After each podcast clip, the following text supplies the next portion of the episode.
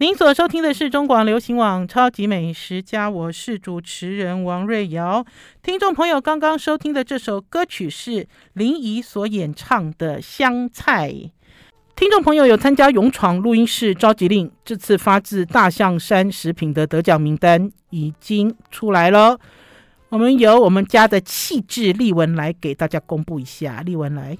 好的，两位幸运的朋友呢，分别是第一位贺淑慈，贺淑慈；第二位呢是 Joseph Chen，Joseph Chen，J O S E P H C H E N。恭喜这两位朋友可以获得大象山食品准备的礼物，也麻烦两位朋友在礼拜四十一月十七号中午十二点之前，用私讯的方式留下您的个人资料，逾期就会丧失资格喽。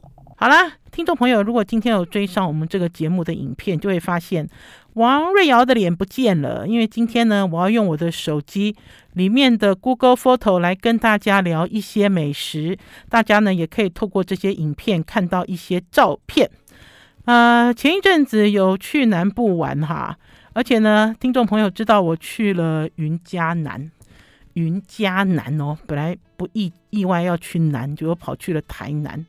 呃，给大家介绍这家，我自己有生以来这样子讲，我们很夸张，就是那种夸张的美食家的形容词，就是毕生一定要吃一次的羊肉料理，还是说我这辈子死以前一定要再吃一次，还是说我这辈子吃过最好吃的羊肉料理？为什么来跟大家介绍羊肉料理呢？是因为天气冷了嘛？很多人很喜欢在天冷的时候呢，想要吃羊肉，羊肉呢温补。吃起来很舒服。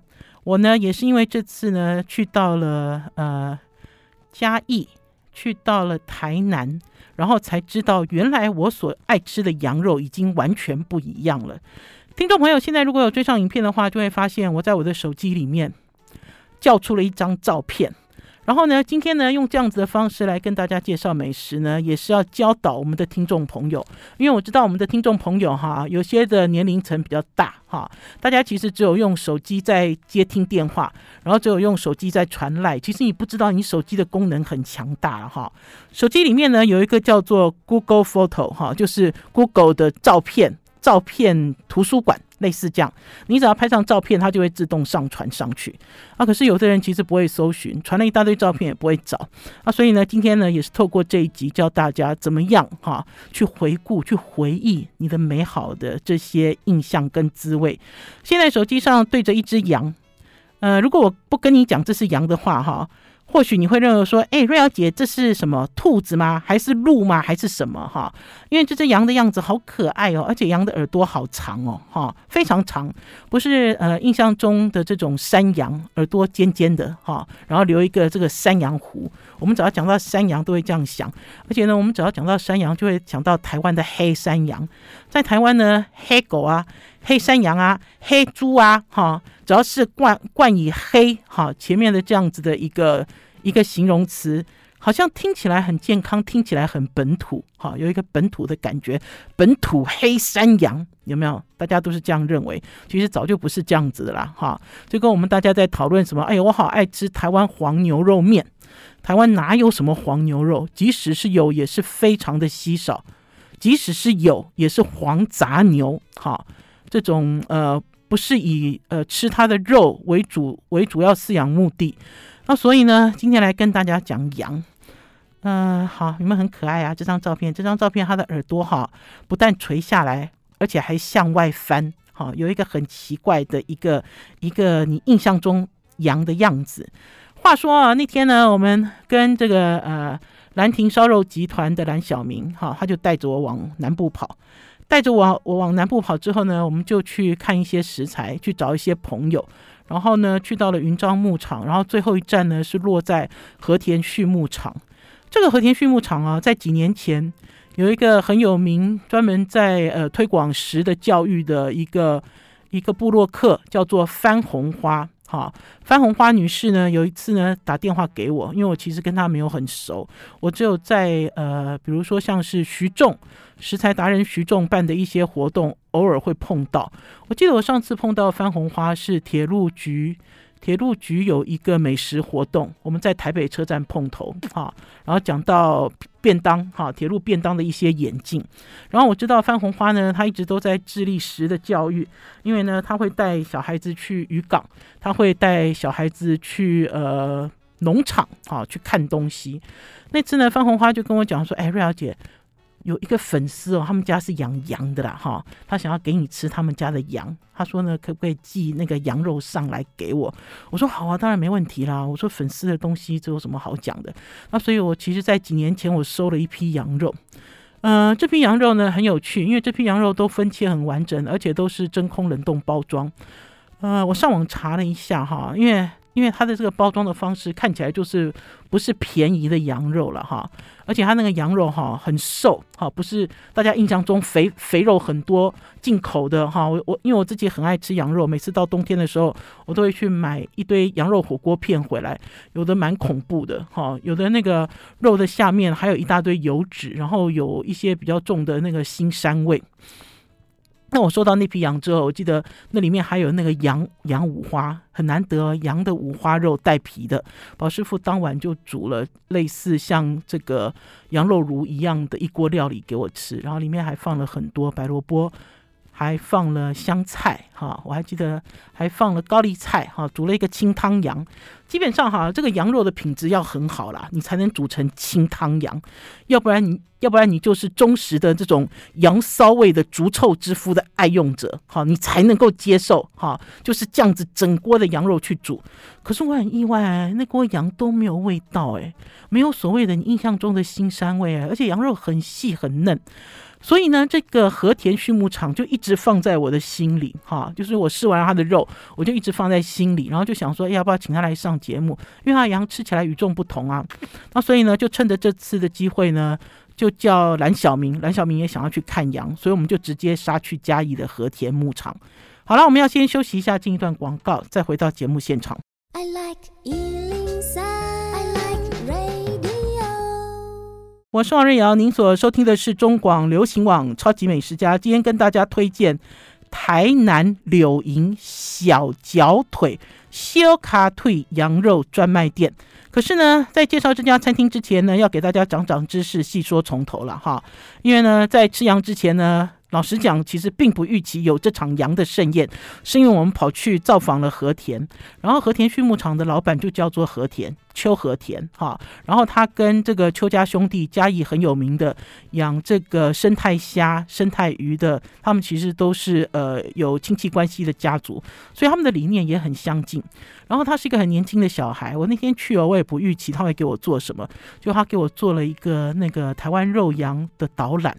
一开始呢，就开始拿板子开给我们介绍。原来我们现在吃的羊不是我们刚才讲的山羊，不是那种山羊湖的山羊，也不是黑色，而是刚刚呢在影片里面好秀给大家看的这几只很可爱的耳朵长长的羊。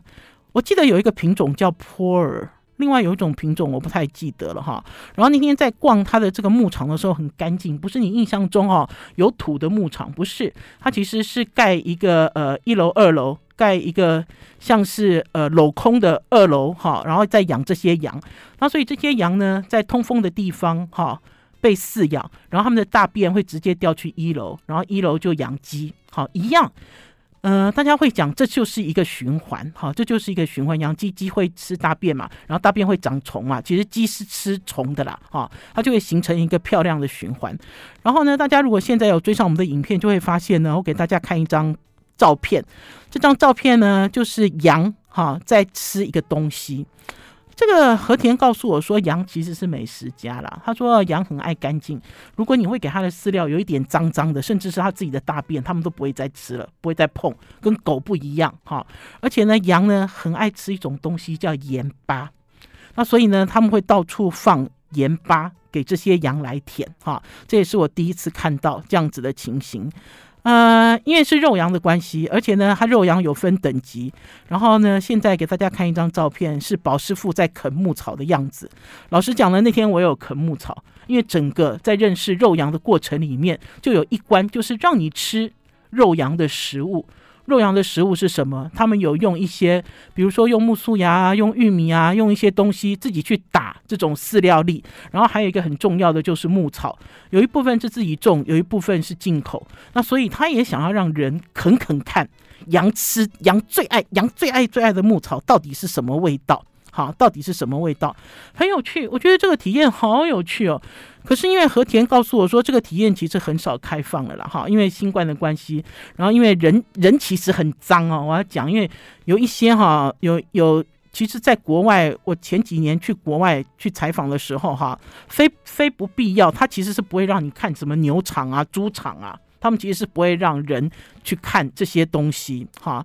那呢，所以呢，我获得了很大的一个知识，就知识含量很高。然后呢，到了他们家，哈，他就拿了两个部位，然后就烧烤给我们吃的时候，然后那个和田的爸爸就问说：“哎，你有没有吃过小脚腿啊？我带你去小脚腿吃好不好？”他说：“小脚腿用的就是处女羊。刚刚在讲这个羊有几个类型，哈，一个是阉公羊，很多人都讲阉公羊嘛，哈。”然后呃，其实最好最好是处女羊，就是女的，呃，一年的养一年的这个呃年纪比较轻，好，因为她没有结婚，没有生小孩子，所以她的肉就比较嫩的处女羊。那所以呢，他就跟我讲说，我吃的其实都是处女羊，所以才会没有腥味跟膻味，好，这两个都没有骚味跟膻味了，腥是不新鲜了哈，骚跟膻这两个味道都很浅很浅。那所以我们就一路开车啊，就开去了这个柳营的小脚腿。小脚腿这个餐厅哦，没有什么很厉害的装潢了哈。其实因为大家知道开在柳营嘛，它其实看起来就像一只小吃店。就进去之后，一开始也没有什么预期，讲说啊能够吃吃那个处女羊的涮羊肉锅就很满足了，对不对？是不是原味最美，原味最好吃嘛？结果没有哇，这个老板好厉害哦。这个老板呢，经过聊天之后才发现，哈，他经常来台北，哈，只要是有国产羊的什么成果发表会，一定会请他上来，因为他好会做羊肉哦。为什么他很会做羊肉？因为他早期哦，就是那个专门分切分切羊肉的 butcher。好，就是屠夫啦，我们翻译就是屠夫，专门在分切羊肉的屠夫，所以他对羊的部位肉很清楚哈。那所以呢，什么部位要怎么吃，什么部位要怎么料理，什么部位是什么滋味，他很清楚。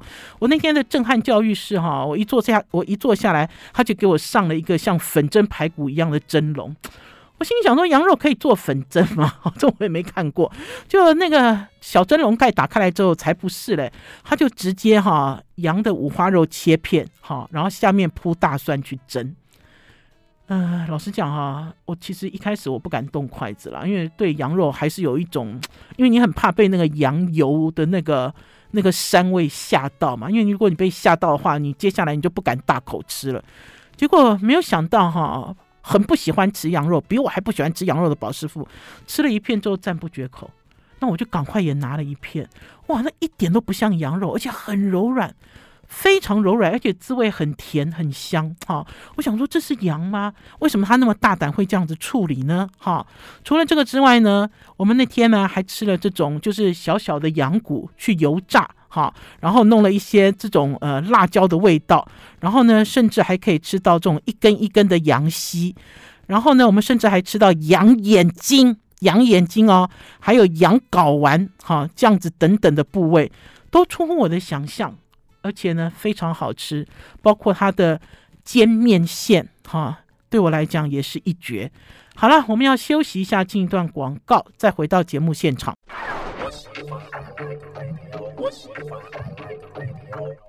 我是王瑞瑶，您所收听的是中广流行网《超级美食家》。嗯、我以前在采访的时候，要采访一些从中国大陆来的连锁的火锅店，然后呢，他们都跟我讲说，中国大陆的羊肉好吃，是因为他们用了一种羊的品种，叫做大尾肥羊。好，我一直一直一直都记得这个羊的名字叫做大尾肥羊。然后呢，然后甚至在很多年前不是有流行一种羊肉锅吗？哎，流行一种火锅底。这个火锅底呢，就是这个火锅里面有很多中药材，然后呢，呃，里面放了很多大蒜。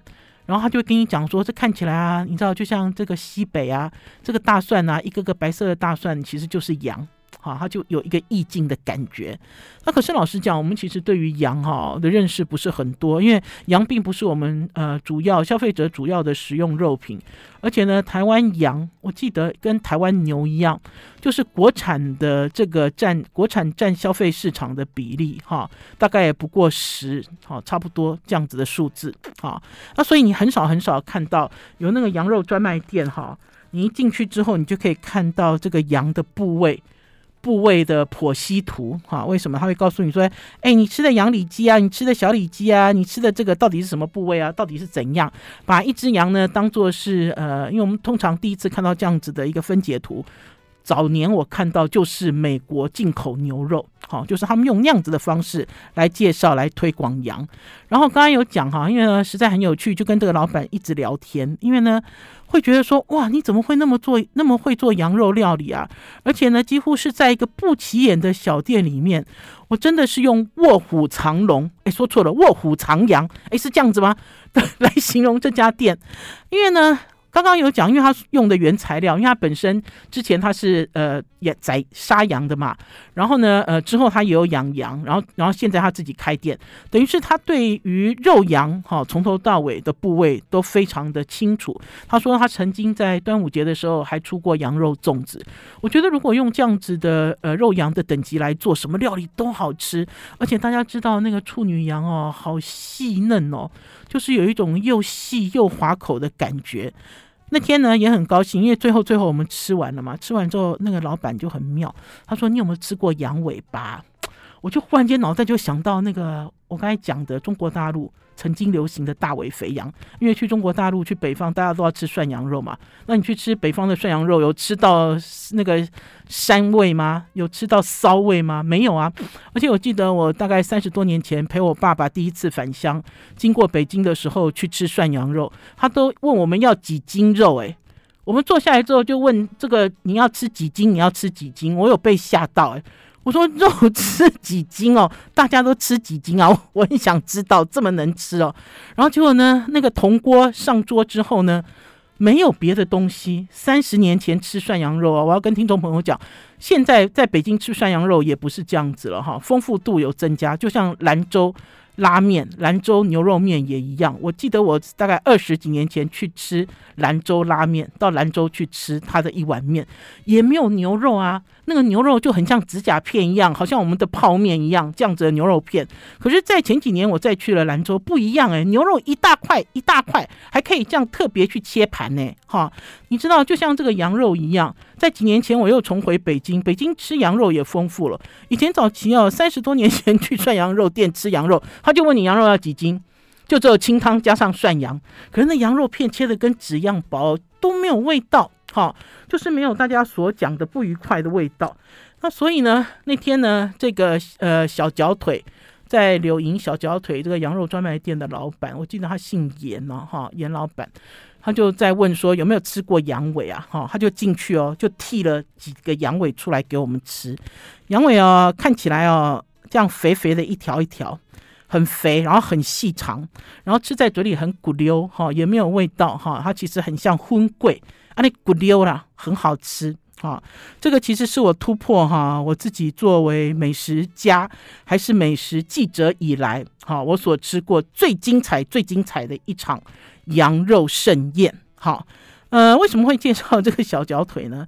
因为呢，有听众朋友呢一直都很好奇，然后呢也都想说，哎，瑞瑶姐，这个有外卖吗？这个有宅配吗？哈，这个到底要怎么样去才吃得到？没有怎么样去才吃得到啦。你就是人要到现场，哈，因为它就是一个小店，它也不是冷供冷冻加工食品厂，都不是。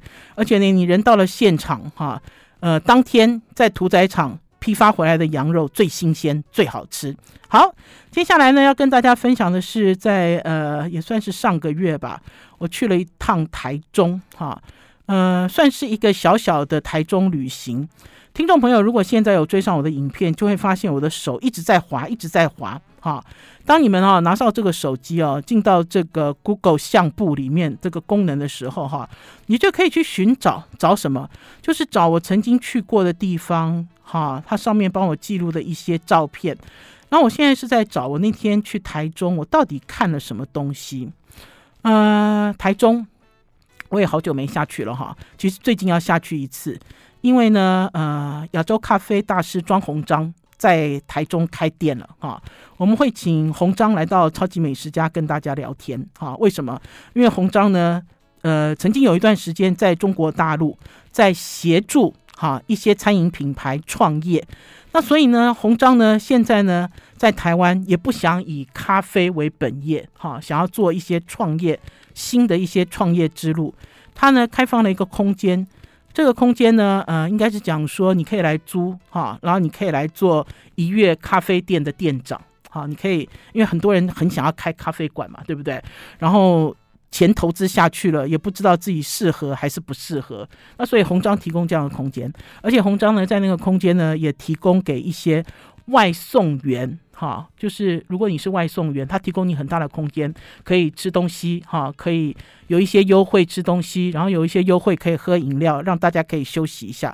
我觉得，因为有这样子的想法，是因为看准未来外送市场非常庞大，好，然后可是呢，都没有人在照顾外送员的福利，好，那所以如果我去了台中，我就会好好的介绍哈，红章新开的这家店，也可以请红章来跟大家分享哈。那呢，前一阵子呢，我去了台中，是因为宝师傅有一个学生在台中投资了一个停车场，这个停车场已经完工了，而且已经启用了，哈。然后呢，也就是因为这样子的机缘，我们就跑下去视察了那个停车场，其实很好玩，应该是讲说我们结交了好多朋友，然后呢，我们这些朋友呢，都会想出各式 各样的理由，邀请我们去看一些东西，邀请我们出去玩，哈。那就是因为这样子呢，所以呢，我们去到了台中法悦吃饭。法越有一家兄弟餐厅叫映月，非常有名。法越其实卖的就是呃融合式的法式料理，嗯、也不完全是法国餐。好，我们先休息一下，进一段广告，再回到节目现场。I like 我是王瑞瑶，您所收听的是中广流行网《超级美食家》。今天来跟大家聊聊，刚刚给大家聊聊的是柳营小脚腿羊肉专卖店。哦，我也好想再吃一次哦。我也不知道，我觉得这种啊，就是从产地到餐桌羊肉的这种新鲜感哦，你吃了一次你就不会忘记，而且他一直呼唤你哈，呼唤着你哦，好想要吃这样子登峰造极的羊肉料理。然后紧接着跟大家介绍台中哈，我讲说我有一段时间没有去台中了，这次呢去台中呢，呃，主要去看这个新落成的停车场，哎，生意不错哎，因为呢，它就在那个呃，哎，那个夜市。最有名的那个夜市旁边，然后呢，呃，也就是因为我们跑下去之后呢，呃，在地的朋友就带我们去全新开张的法悦吃饭。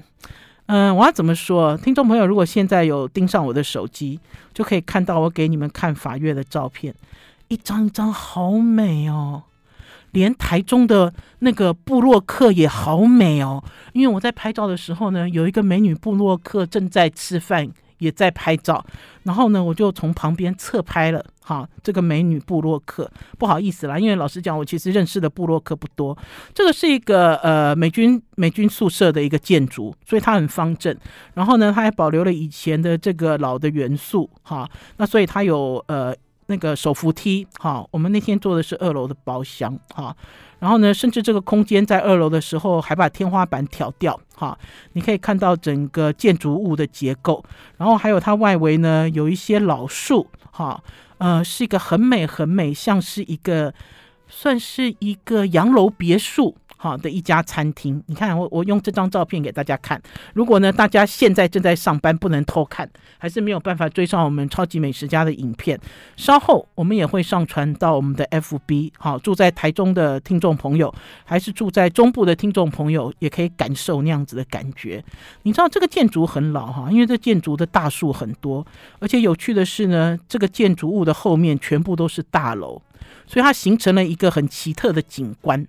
这个景观呢，会让你觉得蛮有特权感，好，就是哇，在这个房子里面哦，你知道有这样子的院子，好，尤其是我们台北人下去就会发现这么大的院子，然后甚至有一个像是温室一样，哈，它一楼的这个用餐区很像一个温室，很明亮的感觉，哈。可是我要跟大家说哈，因为我到了法悦去试菜，法悦呢，现在如果你们追上影片，我就一张一张划菜给你们看哈，因为他的菜呢很漂亮。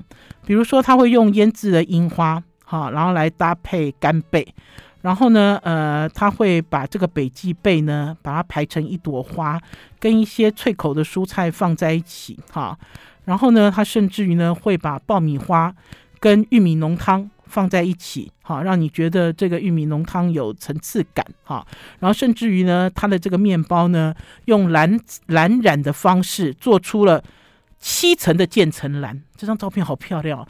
哎，我如果是那个 IG 的那个网红哦，这张照片我上传上去哦，大家一定会拼命给我按赞，因为你没有看过渐层蓝的面包哈。然后呢，呃，甚至于呢，他把鳗鱼哈酥炸了，然后跟那个薄薄的这个可丽饼卷在一起，然后呢，甚至呢，他故意他把这个白花椰染成黑色，做成了一个弯月的形状哈，来给你铺成海鲜。那我觉得呢，其实有很多料理其实是很有趣的哈，甚至于在中途的时候呢，会出现了客家的酸甘茶。好，我现在讲到这里哦，听众朋友有没有一种这里不是法国，对不对？这不是肯德基，好，有一个这样子的 feel，的确是这样子哈，因为这家餐厅的主厨经验很丰富，所以他做了很多创意。可是这个创意你是否能接受？好，还是说这个创意符合你的期待？其实这个中间哦有一个距离感，就是他最后给我们上的主菜是牛小排。可是这个牛小排哈，如果我现在给你看照片，你一定不相信它是牛小排，因为它大概做到三分不到。你没有吃过那么深的牛小排，所以你一开始他说这是牛小排，他做这么深，你会被吓一跳。可是严格说起来，他这个这么深的牛小排其实做得不错，因为我有讲说这个师傅的这个资历很深，哈，所以基础功是不错。可是有一些东西呢，我是觉得很好玩，因为他中途呢搭配这个牛小排呢上了一个炖菜，这个法式炖菜哈，如果听众朋友有看过《料理鼠王》的话，应该就有印象哈。这个《料理鼠王》里面有一道菜，就是把这个蔬菜哈，不同的蔬菜一片一片一片一片排起来，排完了之后要去炖煮。那可是这个师傅他不喜欢炖炖煮，他觉得炖煮很丑，所以呢，他把它排完了之后，用一种比较轻质的方式，好，就把它拿上桌，好。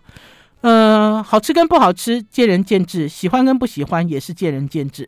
可是呢，我觉得至少在这个地方让我回归到一种感觉，这种感觉就是我以前早期哈，我去了台中，应该也是三十年前吧。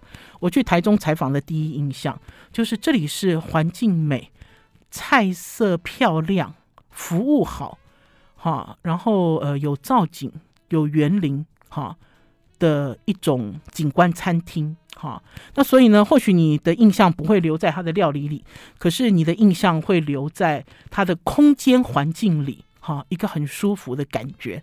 好，那天呢很妙，因为那天我们去了这个台中啊，宝师傅有另外一个学生没跟到了，因为我们吃的是法餐嘛，哈，因为法餐有很多奶油，他不吃，那所以呢，他有特别交代说，哎，我想要吃一家叫有一家鸡鸡脚冻。台中鸡脚冻很有名啊，东海大学那边也有。可是我记得我很早很早很早以前吃脚脚鸡脚冻，我就很不喜欢鸡脚冻，因为我觉得鸡脚冻好烂哦，好像把这个鸡脚鸡脚就等于是哈，大家在讲什么化骨绵掌有没有？我第一次对于化骨绵掌有具体印象，就是台中的鸡脚冻，还是彰化的鸡脚冻，是不是？就他把它煮得很烂很烂，然后你几乎哦，就等于是你用吸的还是用抿的哈。骨头就可以吐出来，哈，就是这样子的感觉。我说我就好不喜欢，因为我非常喜欢吃鸡爪，可是我好不喜欢这样子的类型。那所以呢，保师傅的学生呢有特别指定说要去吃一家，要要请我们帮他买。而且这家鸡脚冻很好玩，鸡脚冻它有礼盒装，这个礼盒里面呢，呃，还有类似像烟梅那样子的搭配，好，就是鸡脚冻再加上一包烟梅。那所以呢，不能不买礼盒，因为他要烟梅，好，他配在一起吃。那人都到了，对不对？我总不好意思说我不要，对不对？我就说好吧，那我也带一盒好了。啊，这家的名字叫做三享，一二三的三享，享受的享，三享鸡脚冻，好不好吃？休息一下，回来再告诉你。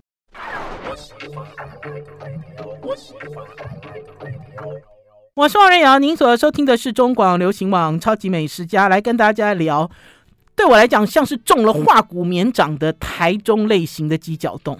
我那天呢，呃，因为就买了三响回家，嗯、因为我本来就已经预期它是软趴趴的，可是老实讲，我自己吃了之后我还蛮喜欢的啦。哈。有可能是因为年纪大了，牙口没有那么好。以前喜欢吃鸡脚，是很喜欢吃和平西路。和平，哎，我们那个时候我们中国时报是什么？和平西路嘛，和平西路那边有那个土鸡脚，卤土鸡脚，你咬起来、啃起来还会咔啦咔啦的。可是现在有可能因为年纪大了，所以你对于这个鸡脚的需求哈，就觉得嗯，它没有做得很酥烂哈。嗯、还是有一些口感。最重要的是它调味很干净。好，三响鸡脚冻。最后一段其实想跟大家聊的是三义，三义最有名的两家小吃店，一家叫赖兴奎，一家叫金榜。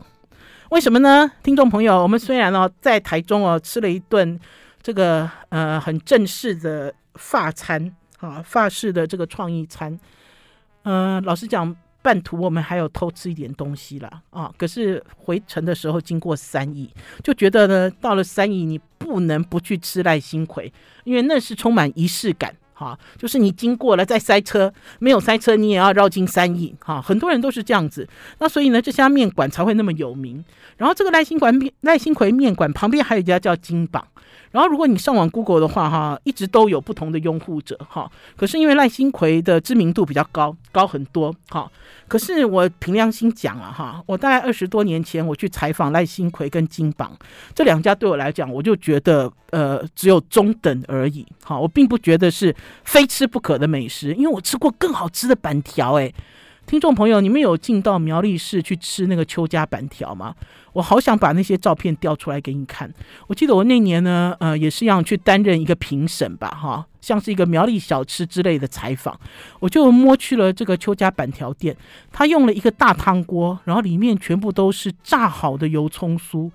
你知道那锅油葱酥哦，就我们在讨论就是客家的这个面食的时候，它最重要的灵魂其实就是。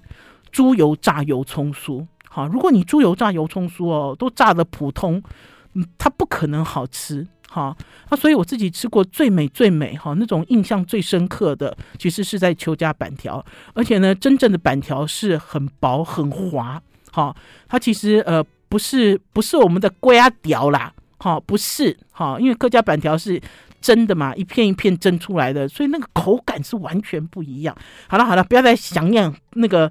那个吃不到的哈，来跟大家介绍赖兴葵跟金榜这两家面馆呢，呃，来就等于是来到这边就是必经哈，你经过三义就要必定要进去，好，这已经变成一种观光的一种模式。如果你不去吃的话，还会觉得很遗憾，好像没有来过，还是你没有跑过三义这一段。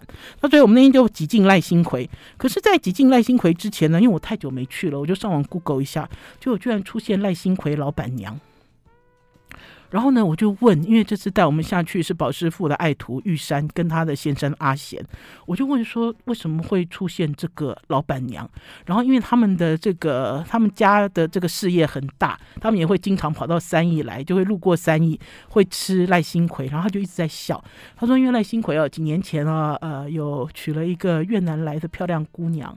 然后呢，呃，整家店呢有很多这种漂亮的越南姑娘，那所以有很多人呢现在讨论赖兴葵都是讲要去看漂亮的老板娘。我说真的还假的啊？我说怎么会这样？然后我去了之后，人山人海，整家店，然后我就到处去找老板娘哦，因为我自己就在搜寻，就是我其实来这里哦，就不是我想要来这边吃东西吸引我了，是我想要看一眼老板娘有多美。结果好不容易找到老板娘，老板娘好忙哦，好，然后我们吃完之后，我们结账出去，很便宜哦，四个人吃了很多东西哦，一百一千块不到，哈，呃，可是呃菜色部分我不用细讲了哈，因为我刚才有讲就是中等哈，没有什么非吃不可，可是因为你经过这里就是一种要吃的必经的仪式感，结果我们要走的时候，在门口就看到老板娘，然后我就老板娘很多人追逐啊，对不对？那我就试着问说，呃，老板娘，我可不可以拍一张照片？哎，老板娘笑眯眯哎，生意这么好的店家哈，老板娘会笑哈，这个其实在台湾不可能的嘛，对不对？听众朋友，你们我们都在外面吃这么多小吃，生意如果好的，他怎么会理你？对不对？老板娘啊，不但笑眯眯。听众朋友，现在如果追上影片的话，我就给你们看老板娘。就是我跟她提出要照片的要求的时候，老板娘笑眯眯，而且真是个大美女。她不但笑眯眯，立刻把她的女儿抓到身边来，两大美女让我拍。想怎么拍就怎么拍哦。我就要跟他们合照也可以哦。我忽然间有一种感觉了，这种感觉就是，其实，在讨论料理的这件事情哈，我们其实不完全是在看盘子里哈。尤其是当我们出去在旅游的时候，就像我刚才讲，我去了法院，我对了法院的料理没有很深刻的印象，可是我对于法院的环境。给我留下了很深刻的印象，我觉得自己好像是一个特权分子，在台中拥有一个这样子的一个别墅，好得意。然后就像来到了赖新奎，老板娘跟他的女儿这样子的待客态度，即使他的东西中等，你还是会再回去想要看一眼他的笑容，对不对？就是这样子的嘘寒问暖。好，那天呢，吃完了之后，本来转身就要走了，可是呢，金榜就在旁边，对不对？就讲说，哎，那我们也进去体验一下金榜好不好？我也二十年没有亲到吃到这个金榜小吃了。这两家很接近哈，而且他们卖的东西呢，差不多，几乎是差不多的。可是金榜好像有牛肉面比较有名，可是我们还是一样点了什么，点了什么，呃呃，那个什么龟条啊，点了馄饨汤，我们其实点的东西都差不多。哎，给大家看一下金榜面馆的招牌，而且他们都很厉害，他们现在店都变好大。我记得以前我去赖兴奎，赖兴奎都没有大那么大，而且最重要的是，这两家店都有很大的停车场。以前或许你来这边想要吃赖兴逵，我还记得，你要想办法停车，哈，因为三义本来就是一个小镇，路也很小，你都不知道车要塞到哪里去。可是他们真的很厉害，他们现在呢都在他们这个店面的对面。大片大片的空地都变成他们的停车场，所以你要下来，不管是吃金榜还是吃赖心葵，你都会觉得很方便。好，吃完了之后立刻就走，而且呢，有的时候呢是这个旅途跋涉很累，好，你想要稍微休息一下，吃一下热热的东西，我觉得都可以抚慰旅人的心啦。可是不要跟我细究它到底好不好吃，好，因为其实金榜也是一样。我刚才有讲哈，这个猪油油葱酥炸不好，好，你不用期待。好，它有好吃的，就算炸得很好，它也应该新鲜度要很够。可是对我来讲，这两家都差远了。好了，今天超级美食家的节目到此告一段落，我们明天中午十一点空中再见哦，拜拜。